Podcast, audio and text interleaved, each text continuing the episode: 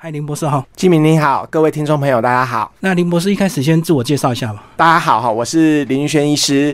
那呃，我本身是一位精神科医师，那我现在也是在国家卫生研究院专门做手机城市研发好的研究人员。那我自己除了当过医师、当过研究人员之外，我自己也有三年多的啊外商药厂的经验。好，曾经在外商公司里当了三年多的学术顾问。所以这本书其实也是一个呃跨领域的书哈，它不只是。讲职场，他也讲心理，那讲企业文化的种种的面向，还有我自己的职场的经历。嗯哼哼，李医师，你过去这个呃，你的资历非常的丰富，而且呢，你过去也曾经在医院发表非常多的这个国际论文，所以算是速度非常快，对不对？是是，我自己对做研究很有兴趣。那你个人这个，因为你这本书解析的这个六个这个呃人格，那你自己有没有想过你是算哪一种？你是算这六个其中一个吗？要不然你是有这么强的行动力？嗯，这真的是一个很好的问题，因为判断人格哈是我们精神科医师的老本行。那我们常常会判断谁是什么人格，但常常都忘了给自己下一个 诊断，自己是。怎么样的人格？那其实我要颠倒过来说哈，自己是哪一种人格，或者是你看到的哪一个人是哪一种人格，这并不重要。因为判断人格是知道说他的心理上面的核心是什么，而你遇到这种人，你要怎么样来对付他，要怎么样来应对他，这才是重点。哎，所以你如果问我是哪一种人格的话，我我比较喜欢说，我比较像是这种强迫型的人格。为什么呢？因为强迫型的人格哈，他都会一切要求到比较完美。对对。我希望说，对我的属下来说，他能够用比较完美的态度来面对我。嗯，所以其实人格并不是一个重点，重点是说你遇到这样的人格，你要用什么样的方式来应对他。嗯，那其实呃，我们的林博士把这个人类啊归类成六种呃这个人格，对不对？然后这个人格其实都来自于我们的基因的根源，叫做人格缺陷。所以这六个都是比较不好的一个状况嘛。OK，呃，这六种人格，其实我们在企业上也很常、很也很常讲人格，好像什么 DISC 啊，我们常常讲说是什么狮子型啊、孔雀型啊，然后猫头鹰啊，还是无尾熊这样。我第一次听到这个时候，我觉得哎吓一跳哈，因为这这些人格特质和我们精神医学讲的人格的缺陷其实非常的相似哈。那呃，精神医学讲的人格缺陷其实是有十种，所以这六种人格并不是我自己分类自己编的，而是我完全按照学理好来讲说职场上常见的那几种的。人格特质，嗯，那特别是我们常常讲狮子型啦，什么猫头鹰型哈，DISC 总是四型人格，但是我觉得四型人格只讲四型很可惜，过于简单了。对，过呃也不是说过于简单，像呃我在这本书里面提到，像反社会型人格的这种老板，其实很多，你遇到他，其实你常常相处的很不舒服。还有像未必型的同事也很多，他们常常在公司里面都是摆烂哈，但是我我们可能呃在做做这种企业职场训练的时候，我们没有把这两种把它纳入来做考量。嗯嗯嗯，那其实这六种人格呢，这个意思还是把它分为就是这个呃比较良性的或者是比较恶性，对，还是有差程度的一个差别。对对，程度其实有很大的差别啊，因为因为刚刚讲到这六型人格，你还可以再把它简单分成两类，好，就是有三种，前三种哈，这种人其实是不太顾人家死活的，没有同理心的。我们心理学上讲说，他他不会去感受别人怎样的哈，他不顾别人死活的这种人，我们通常说说这种人比较恶性哈。你如果离他越远越好。另外三种。哈，其实你在职场上跟他如果当同事，你可能会相处起来很不舒服。哈，那其实这三种人通常他都有一个特质，就是他们通常都紧张兮兮的，他们心里有一股很深层的恐惧和焦虑。所以呃，这些人你只要知道他怕什么，你跟他相处在一起，其实是有机会可以合作的。所以这些人纵然说你跟他相处，有的你觉得这个老板很估摸啊，那那跟他相处在一起很不舒服。但是其实你只要抓住他他在意的事情，其实是有机会可以合。做愉快的，所以我会说，哎，这种人其实比较良性一点。哦，所以他们可能是呃，对被迫于某一些现况，造成说他们展现出这样的一个人格，可是他并不是恶意要去伤害别人，或者是去欺压别人。相对来说，比较不是这么恶意。那其实这本书里面的头半部啊，是在讲人格特质，后半部呢，其实讲很多系统的问题。嗯，我在这本书里面也有提到，其实啊，这个甘地讲过一句话，他说他相信说没有邪恶的个人，只有邪恶的制度。对，那我觉得这句。话可能要修正一下，我觉得有邪恶的人啊，也有邪恶的制度。那更可怕的是说，通常我们一个好的人，在邪恶的制度之下，他也可能会变成是一个好的人，他也会变成是一个坏的人，好让你觉得是欺压你的人。哦，讲到这个，你可以跟我们介绍一下这个，你在书里有讲一个这个呃实验的例子，对不对？对就是有一局实验组，这个呃，他们就呃模拟他们在监狱中，啊哈，那很著受名刑人跟这个个史丹佛监狱实验。对对对，跟我们介绍一下。对对对，史丹佛监狱实验是这样，这这个史丹佛监狱实验，其实现在也有人说它是真的，也有人说它是假的。嗯但是它对我们的影响其实非常的深远。它其实就是找找一些大学生，其实就是一个像角色扮演的游戏。嗯有的人是扮演犯人，那有的人是扮演那个呃狱卒这样子哈，就是就是点管理人员对管理人员哈。嗯那他们就授权让这些狱卒啊，可以去虐待这些呃假装是犯人的这些这些学生。好，那呃而且几乎没有上限哈，就是你要怎么虐待他都可以。好，那虐待到我记得不到五天六天哈，这些被虐待的大学生就受不了了哈，他们就纷纷想要逃出来了哈。原因是因为说呃这些人虽然他们扮演狱卒的人和扮演管理人员的这些人和扮演犯人的这些人，他们都是大学生，都都可能是心地善良。对但是当你给他一个制度，授给他权利的时候，他们就会无止境的去虐待这些人。所以呃，就如我在呃职场上面的观察也是一样，有的人其实他他是好人哈，但是他其实就是就是老板上面讲的一一个命令好，那他就嗯依法行政好，依法行事，他也不管这个命令是对的或者是错的。所以就像我们常讲那种共犯结构或邪恶系统，就对。，对没错没错，共犯结构和邪恶系统。其实我在这里面也举一个例子，两年前有一个过世的那个纳粹军官，九十六岁了，哈，他还要被判说抓去关，为什么呢？其实他只是。帮希特勒当过一个小小的会计而已，他只算钱而已，哈、但是他还是需要受到法律的制裁，好，因为那个犹太人世界协会的会长他就说，如果没有像这样小小的螺丝钉，就不会有这种恐怖的、邪恶的组织、邪恶的制度，像纳粹这样的制度好崛起。所以他认为他周遭的那一些人都应该要有一些反抗，或者是要有一些这个呃协助正义的那一方，就对。是没错，没错，没错。即使你是在在一个大公司工作，其实你也要想想看自己做的是什么的事情。所以这个遇到错的事情，还是要勇敢挺身而出，虽然有点困难。啊、没错没错，哈，因为有时候其实我们都很习惯的去骂老板、骂环境，哈，想要说，哎、都是那个老板坏的，还还是说都是哪一个哪一个环境害我们今天会过得那么惨？嗯，其实有可能害你过得这么惨的，有不只是老板，也有可能是帮凶的这些同事和主管们。嗯，所以第一个章节就讲个、呃、六个人格的一个分析哦。那第二个章节就讲到冷暴力的这个蔓延跟侵蚀。那讲一下你这次为什么会用冷暴力这个字？因为我们想到暴力一定是很残酷、很热、很很很疯狂、很激情，为什么你用这个冷？是是，呃，冷暴力怎么讲？说什么是冷暴力啊？简单来说，我觉得哈，呃，常常有人会把冷暴力啦或职场霸凌啊，哈、嗯想这到底有什么差别？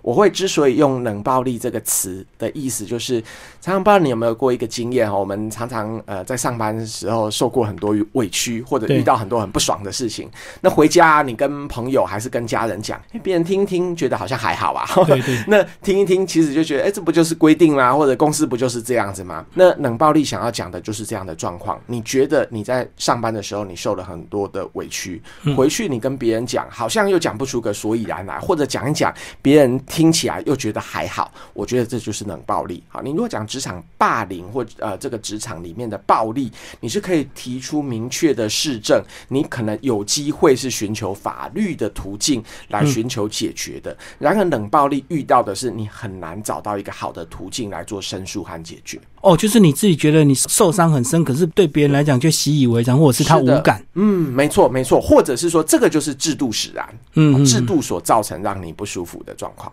好，那其实冷暴力呢，这个 呃，我们的林博士又分析的更精准，比如说冷暴力的三种方式：直接应用、暗中应用跟无形应用。对，这个好像就在我们政治的这种事情上看，好像看到这三个方式都交叉的在被这些政治人物在运用。对非常的厉害对对，金明讲的很好。其实其实这个您说是政治人物运用的很好，这个理论啊、这个呃冷暴力的直接运用、暗中运用和无形运用哈，这个其实也是一个非常著名纽约大学的政治学的教授哈，嗯这个 Stephen Lux 他讲的理论，他讲说权力是如如何运用，那我同样把它套用在冷暴力，同样也有这些运用的方式。所以通常会运用冷暴力的人，通常都是比较有职权的人，或者是有在上位者嘛。嗯哼，对，没错。好，我我在这个部分前半部就是讲说，运用的人当然是有权力的人会运用，那当然还有一些人是你可能会成为啊、受害者，他也有可能会成为帮凶。接下来，那当你遇到这些冷暴力，那到底怎么办？这个林博士也提供一些解方，有呃有三个应对的一个方式啊。呵呵，呃，三个应对的方式是我们面对这种冷暴力常常会见到的应对的方式，但是我在这里面还在更深入的去讲，有时候这种应对方式应对久了哈，其实会变成是呃像这个帮凶这样的一个一个状况。原因是因为冷暴力的根源你如果没有清除，你没有解除，大家应对久了，其实都会弹性疲乏的。那有没有可能这个对抗久了之后呢，我们又从被害人变成加害人？哦，没错没错，我在这里面讲的就是这样的例子。那帮我们介绍一下这个应对好不好？其实我们这个传统的这个好像东方人都比较逆来顺受，对不对？对对，包括这个公司的老板，如果呃如果用权力如何去霸凌员工，可是我们好像就只能这样，除非你换工作，不然你只能忍耐。对，没错没错。好，呃，如果你遇到这个呃冷暴力的状况，你逆来顺受，这个是最不好的方法，这个是最不好的方法。但是这个是我们最直截了当、最可能会做的事情。嗯，呃，其实以以我们的啊，以我自己的工作经验来说哈，我们常常会看到这是受害者很常见的一个反应。比如说，呃，我们常常接触过有很多那种家暴的妇女哈，我们在新闻上也常常见到。有时候那个社工，你去问说，他常常已经十几年来都被先生施暴。好，那呃，你问这个这个受害的妇女说，哎，那要帮我们搬出来好不好？这样，哎，常常我们会听到一句让人家很心疼的话，他会说啊，算了，然后这个可能是我前辈子欠他的。嗯嗯。那其实这就是一个逆来顺受的一个方式。我们常常在公司里面会，你你有没有听过同事说？算了啦，哈，可能是我前辈子欠老板的，或者也有可能会说，啊，我就把这不合理的训练哈当做是一个磨练啊，我我可能会会更强啊。那其实像还有一种是说，呃，到后来他甚至是认同他的老板。你不要看我说我的业绩这么好，我业绩会这么好，就是因为当年呢我被老板电的多惨，你知道吗？出来的。对，所以我今天电你哈还不及我当年老板电我的十分之一。好，他变成是认同自己是啊加害者的那样的一个身份。好，这个是逆来顺受。应对最糟的一个结果，好，就是所有的人都服从这样的冷暴力了。嗯，还是说，呃，或许有些人他也期待说，呃，只要他熬得够久，有一天呢，他 就没错没错，很多人都是觉得说，哎，撑久了哈，就是就是我的，或者是他在脑袋里告诉自己说，哎，没关系，反正一切都是假的，只有领到薪水、领到年终奖金是真的，有钱都是很多上班族的心声。嗯。嗯，就好像很多那个呃军中的一个这个呃菜鸟熬久就会变老鸟一样，对对，然后就换他霸凌这个新兵这样。对啊对啊对啊，那那甚至到后来还常常说，哎，这军中不合理的训练哈，才是让我从。一个男孩变成一个男人哈，很重要的一个过程。嗯，其实这个就是让我们会忽略掉很多制度改善的一个一个好的机会。哦，如果我们及时提出来，可能这个制度或体制还有机会被改变。如果我们逆来顺受，就会对加强这个呃所谓的在位者呢，他们用更强的力道去霸凌别人。嗯，没错，没错，这是一个关键。嗯嗯，那第二个方法讲到是正面冲突，这好像是也不是一个好方法，但是也是有很多人选择就直接来嘛，你对我怎么样，我就对你怎么样。对对对对，呃，其实正面冲突啊，我在这里面还把它分成两种。正正面冲突一种就是直接我跟你好像直球对决这样子哈，你你来怎么样我就怎么样，像刚刚吉明讲的。嗯，还有一种哦，它是用。摆烂的方式来跟你做冲突，好，其实摆烂这种叫做我们叫叫做被动攻击啊，摆烂的方式其实也是一种冲突的方法，好，摆烂也是一种冲突的方法，所以我在这本书里面有提到，其实我们应该要鼓励啊，这个容许适度冲突的一个机会，因为冲突总比逆来顺受还要好。嗯，或者是摆烂那种私下阳奉阴违那种。对对对对对，你你总是要有一些疏泄的管道。如果说员工对你不满，好，其实有一些可以跟你冲突、可以直问老板这样的一个机会。嗯，我在这本书里面就有提到哈，就是说，呃，这个其实呃是我我以前的一个呃国外的一个一个主管教我的。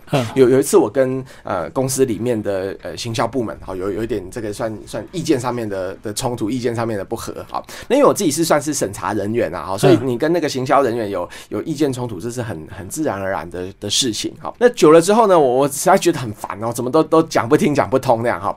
那呃。坦白说，我当时哦是用比较迂回的方法。好，我们都是想说，在反正上班嘛，哈，你是要先先有先有交情，才才有交易啊，哈，你要你要跟大家都先做好朋友，怎么怎么可以直接来质疑别人？好，那这是我的国外的一个主管，他告诉我说，哎，那你有没有很适度的，好来跟他表达，就是说你不会太过火，好，但是你也很客气的表达说你的不认同。对，他告诉我说，其实应该要这样表达出来，要表达出来。好，应该要适度，但是你不能够跟他冲突的太过火啊，但是你要很客气的指出这个事实，讲出他的不对之处。那我当时跟他讲说，不对啊，你你上班其实你就是要要要大家都好啊，哈，这个是一个讲人情的地方。对对对，他说啊，那那你这样的职场的心态真的是很不健康。后来呢，其实我按照他的方法去做，适度的表达我的愤怒和适度的表达，呃，我和他观点的不一致，哎，结果这个问题很快就成功的就解决了。嗯，我我才后来才想到说，我这个主管啊，他虽然他是一个他是一个西班牙人，但是他讲的话很有道理。什么叫做适度的跟别人表达冲突？哎，凡事不是要以和为贵嘛？哈，我后来才发现说，哎，什么叫做啊？我们做人要和气呀？什么叫做和？哈，其实我们去翻那个经典的。经典的那个教材哈，那个中庸之道就有在讲哈，什么叫做叫做中庸啊哈，什么叫叫做和哈？他说喜怒哀乐之微发哈，谓之中哈，就是说你好像没有喜怒哀乐，你是一个呃持平的这个中庸之道。但是发而皆众解啊，之谓和，就是说你遇到什么事情哈，你你表达你的喜怒哀乐，别人对你怎么样，你给他一个适度的表达你的愤怒和冲突，嗯，但是你不会太过火，这个才是真正的和气。但是我们现在的呃，表达一个和气的方式，常常都是呃很很敷衍的、很虚伪的这样表达和气，实际上是暗潮汹涌，或者实际上你跟老板和和气气，但是你做事情是阳奉阴违，是摆烂的。嗯，所以我觉得这是我个人职场一个很重要的经验哦，就是说你其实是适度的啊，能够表达说你的愤怒，或者是说你自己当主管的时候，你能够适度的允许员工跟你有冲突的机会，这个其实才是一个健康的职场。这个就好像我们以前讲的一句话，叫理直气壮，后来就有人改成叫理直气顺。啊哈，就是我有道理，可是我要很心平气和的去表达，不是说我就是要跟你怎样怎样。是的，是的，我我而且我们讲的和气，不是说大家都客客气气的，而是说你在表达你的情绪的时候是很精准的，你是有喜怒哀乐的，但是都是很适合的。然后第三个最后一种方式，当然我觉得是应该是算比较好的方式，比较好的呼朋引伴那个组织动员，就是由个人呢扩展到组织对抗。对对，呼朋引伴、组织动员，这个是最好的哈。但是如果说一个地方哈，常常要很高压的状况下哈，你让你的呼朋引伴和组织动员变得说都是敷衍应付，这样子其实也不好了。嗯嗯，对。确实，但是呼朋引伴、组织动员，这是一个最好的方法。不过运用还是要有一些技巧，因为有时候如果运常常运用的话，大家就会疲掉，对不对？对对对，就动不动就罢工，动不动就罢工，那久了老板就不想理你。没错，其实久而久之后，我们呃，大家可能在职场上一路升迁，你也会有当老板的一天。其实当老板的人要常常反省自己哈，就是说，当别人有用某一种方式来对抗你的时候，你要想想看，这整个制度是不是要因此而有所改变会比较好。那到了第三个章节就开始聊到。这个呃冷暴力的检测跟这个职场的一些建议哦，处方签哦，那其实呢，呃，这个林博士很厉害，讲了一些我们常常听到的一些迷思，对不对？是的，这个常常就是呃，领导人最常讲的就是我们都是一个大家庭，大家不要计较这样子。对。是，嗨，这个是领导人很常讲的一句话，就说，哎，我们大家都是一件，呃，都是一个大家庭哈，然后大家不要计较那么多。其实这句话是有问题的哦。你你常常有时候听到这句话，你会觉得有点恶心哈。主要的原因就是因为，其实公司和家庭根本是不一样的。对，好，家庭是怎么组成的？家庭是因为因为有爱，好，那所以所以结合在一起，然后因为有很辛苦，然后无限期的包容哈，你的你的孩子养育你的孩子，好，但是在公司里面不能够这样子哈，在公司里面主管。对下属其实应该要赏罚分明啊，你不是无限期的去包容他犯错。你如果无限期的包容下属犯错的话，其实很有可能就会有一些摆烂的人，好，或者是他会觉得说，凡事我只要跟老板有关系，凡事就没关系，哈，他可能就用喝酒吃饭好来瞧事情，好，那那这样子其实是一个不健康的一个职场。不过这句话倒很容易这个呃让年轻人这个着迷，对不对？因为年轻人刚入职场，不知道社会险恶，智商险恶，他常常会被老板这句话骗。其实我自己的经验是，很多年轻人听到老板讲说我们公司是个大家庭，大部分人都是听起来不太舒服，因为其实有点像先上车后补票。我才刚来第一天，怎么就说我好像到了一个大家庭？所以我讲的年轻人是早期比较单纯的年轻人。林博士讲的是现代年轻人，可是就直接要薪水嘛？对呀，对呀，对呀。早期的年轻人可能可能现在都已经当老板了，很着迷，所以现在还用这句话来来告诉下面的。对啊，因为我以前我年轻的时候，我听到这句话我也很感动。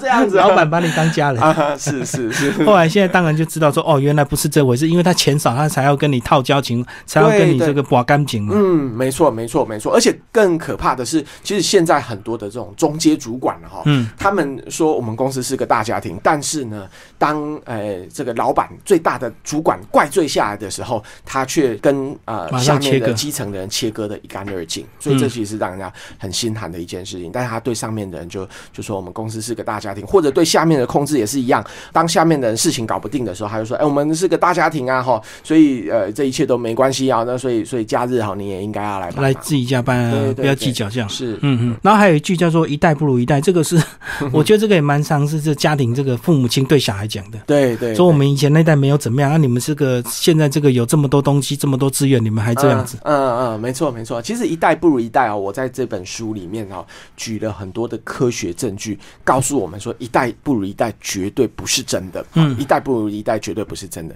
第一个就是说，其实你如果翻开报纸哦，我这里面有整理，从一九八零年代的报纸，老板就开始常常在报纸上面说一代不如一代。嗯，老板就开始说说一代不如一代。一九八零年代的报纸哈，他说一代不如一代，说当时一九八零年代四十年前的老板，他怎么说一代不如一代？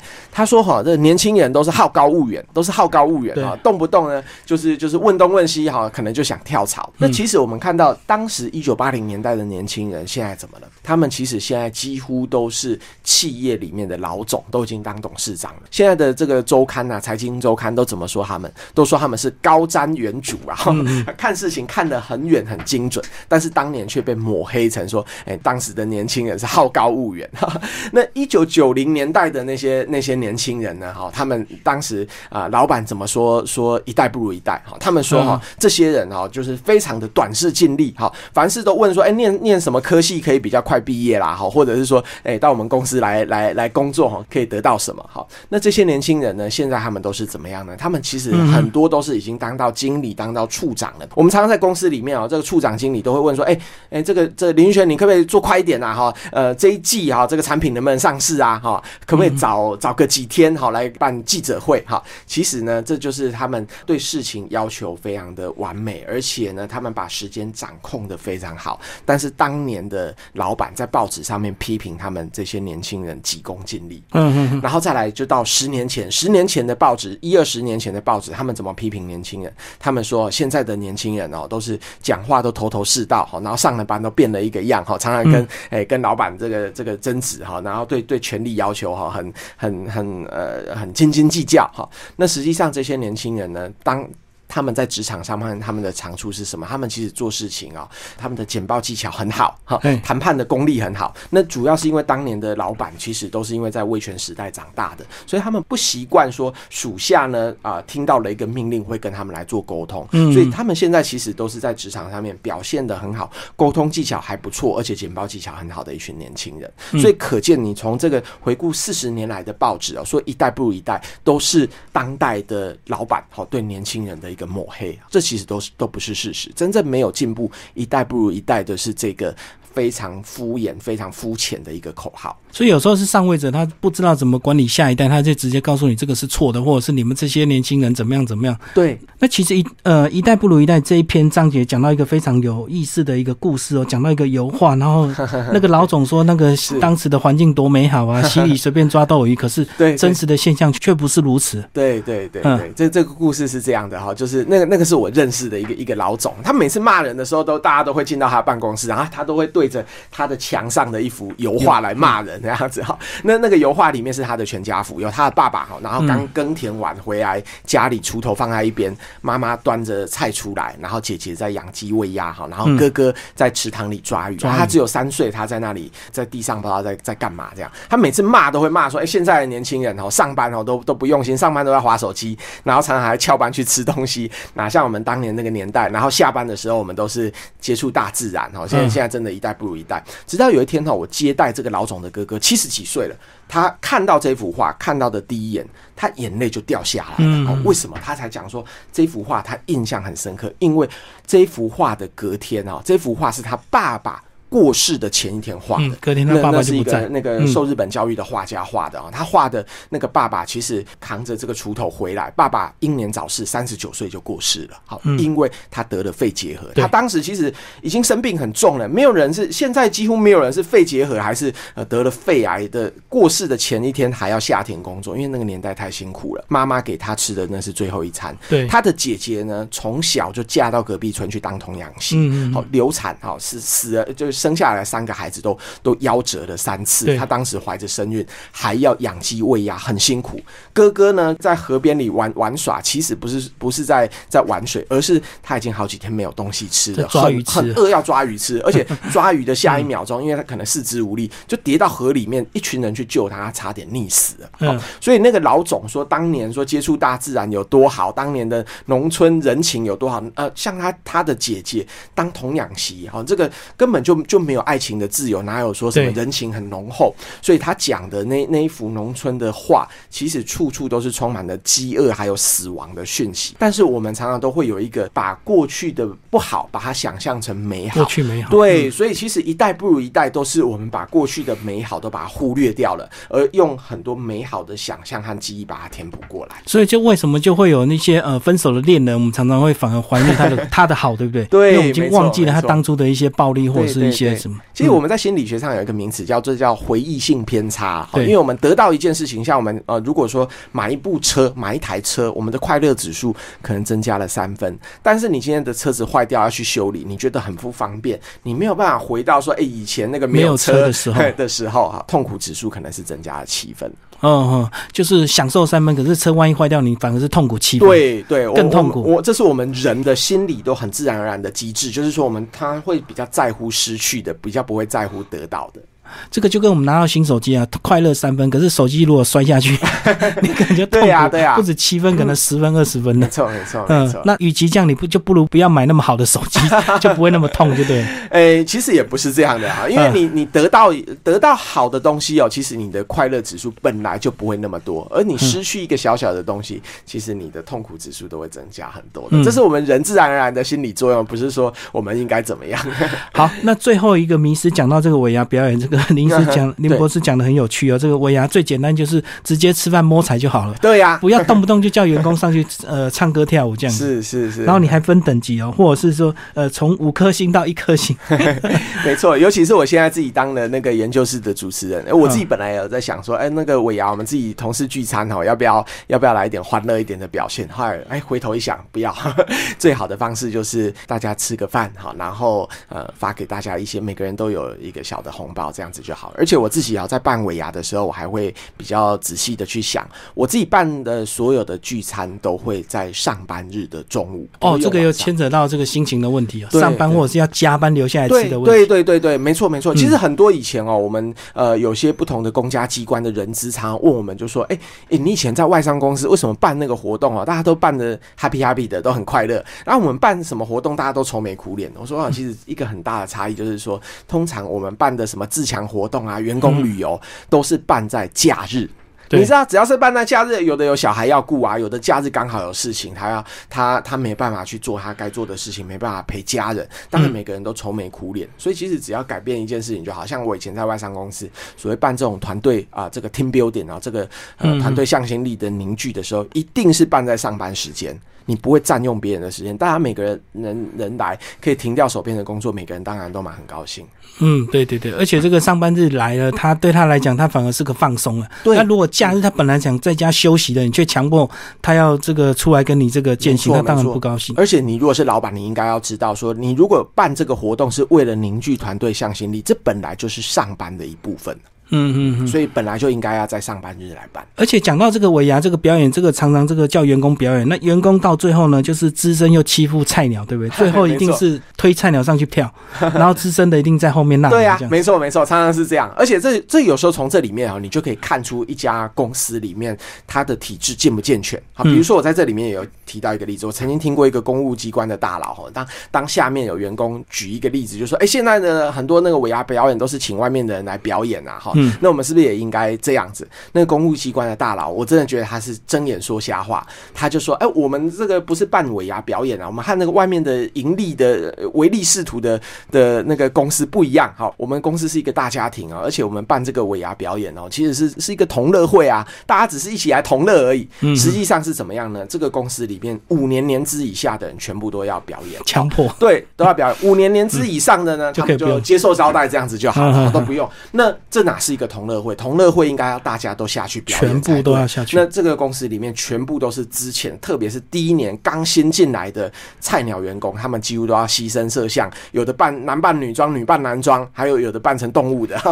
对，像今年猪年他们扮成猪的，好，这这个都有。所以你可以想象哦，在这个公司里面，你从尾牙，你就所以为什么说尾牙其实是一个看待职场冷暴力一个很好的指标，一个检测试剂这样子。你可以想象，当老板他提出一个案子的时候，嗯叫下面的人去做事的时候，他一定是摆烂，好，就说，哎、这个都是我们公司是一个大家庭，大家齐心协力来办事。那可见这个时候呢，资深的主管一定在旁边纳凉，看下面的人怎么去瞧，这样就好。那下面的人呢，就一层剥削一层。那最底层的新进的菜鸟一定最惨。